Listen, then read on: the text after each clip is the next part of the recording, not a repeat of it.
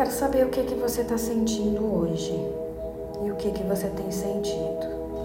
Quero que você reflita sobre isso. Como está a sua vida? Como está a realização dos seus sonhos? Esse é o melhor termômetro, sabia? A realização dos sonhos, a realização dos propósitos. A pessoa quando ela é, quando ela manifesta aquilo que deseja e aquilo que, que precisa, quer dizer, aquilo que ela também precisa, que é um passo para ela conquistar outra coisa. Quando ela vive fazendo isso, nesse passo a passo, ela minimiza problemas, ela minimiza problemas uh, normais da vida, ela minimiza problemas de saúde, ela minimiza um monte de outras questões que não deveriam se manifestar, mas se manifestam por quê? Porque a pessoa está num estado em que não há o que? Dinâmica, em que não há movimento. Ela acorda, vai para o mesmo lugar, faz a mesma coisa, volta para casa, faz a mesma coisa, vai para o mesmo lugar e nada muda, nada se transforma.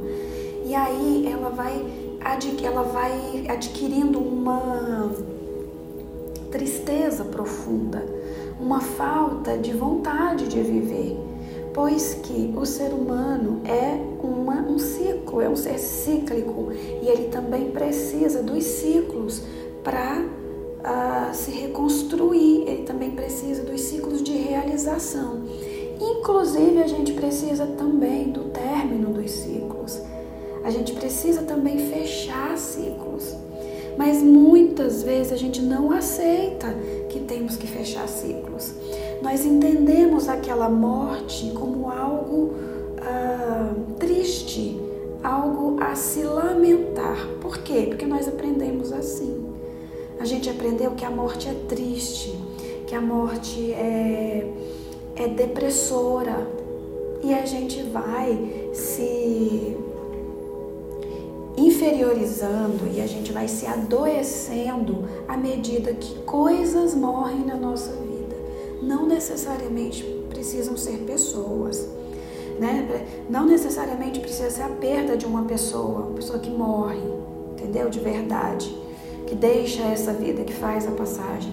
Pode ser pessoas que simplesmente uh, uma amiga que vai se mudar para outra cidade, a gente registra aquilo como perda Pode ser ter sido mandada embora de um trabalho, a gente registra aquilo como perda.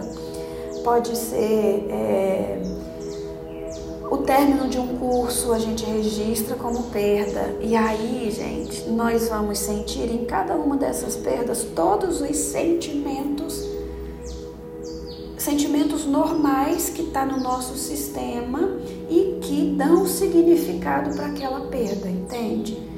Então, muitas vezes, quando você, uma, uma amiga se muda, você perde o um emprego, você sente o mesmo luto ou semelhante à perda de uma pessoa. São os mesmos sentimentos com intensidades diferentes. Por quê? Porque aquilo é uma não é uma questão de o que que você perdeu, é uma questão de os sentimentos que estão associados àquilo. É a forma como eu identifico o final, o fim de ciclos. E eu vou te falar uma coisa. Talvez o que você esteja sentindo hoje, desvitalizada, com falta de sono, então com sono excessivo, cansada pra caramba, é, sem vontade de viver, sem realizar coisas, sem começar coisas, sem novos propósitos, talvez tudo isso possa estar acontecendo por causa de ciclos que terminaram e que você não superou ainda. Existem lutos que estão no nosso sistema, gente, há, 3, 5, 7, 10, 20 anos. Existem lutos que a gente não superou ainda. Eu já tratei várias pessoas em consultório que ainda se lembravam de quando foram mudadas de escola, da perda, né, da convivência com aqueles professores, com aquela escola, com aqueles amigos. Né? Pessoas que estão dentro do luto de ter perdido um pai, de ter perdido uma mãe na infância. e estão vivendo aquele luto até hoje, tá? Não necessariamente é aquele luto em que você fica triste, deprimido, num quarto escuro chorando.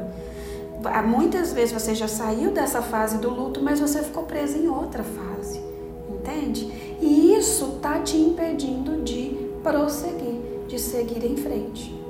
O que que acontece quando a gente perde um emprego? A gente entra num luto, num estado de perda, num estado de uh, finalização. E aí a gente, quando entramos profundamente naquilo, acontece uma outra coisa. A gente fica sem energia para procurar outro.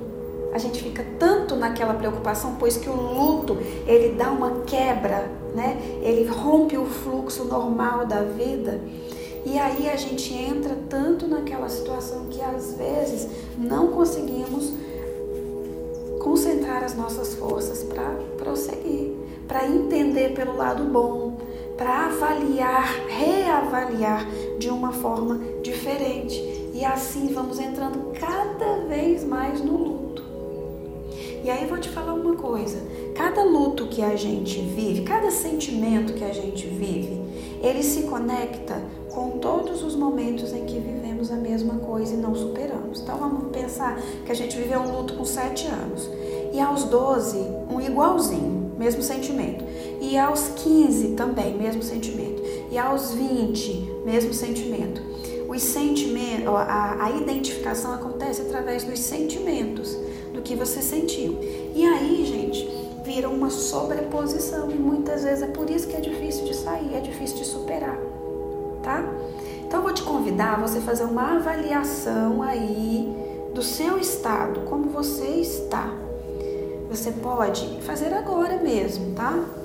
Você pode colocar a mão no seu corpo e você se fixa em algum sentimento que você tá ou em algum estado, tá? Ai, não tô conseguindo dormir. Ai, tô sentindo dor de cabeça contínua. Você vai colocar a mão no seu corpo. Se você estiver sentado, põe a mão na coxa. Se estiver deitado, põe a mão no peito, tá?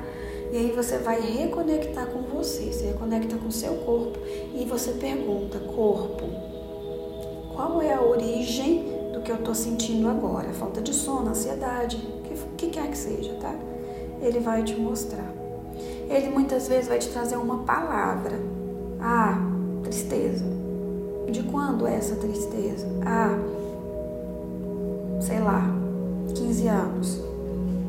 Término de um namoro. Entende? Término do primeiro amor. Ou então decepção com o primeiro amor. Entende? Ou vai te trazer uma, uma imagem também. É uma imagem absurda às vezes. Vai te colocar ali quando você tinha três anos tomando uma mamadeira no berço mas com certeza tem uma perda ali. Talvez foi a época que um irmãozinho nasceu, talvez foi uma época que a mãe voltou a trabalhar. Tudo isso representa perda, tudo isso representa a depressão de sentimentos de um momento em que fechou um ciclo, terminou um ciclo para começar outro. Entende? Então você mesmo consegue avaliar em você e uh, perceber o que está acontecendo tá certo? E assim você pode lançar amor naquela questão. Assim que você detectar, você pode lançar amor, amor, amor aquela situação e revitaliza aquela situação. Assim você sai do estado em que você está. Tá certo? Espero que você tenha gostado da reflexão e também do exercício de hoje. Eu vou ficando por aqui. Obrigada por me ouvir até o final. Faz o exercício aí, depois me conta.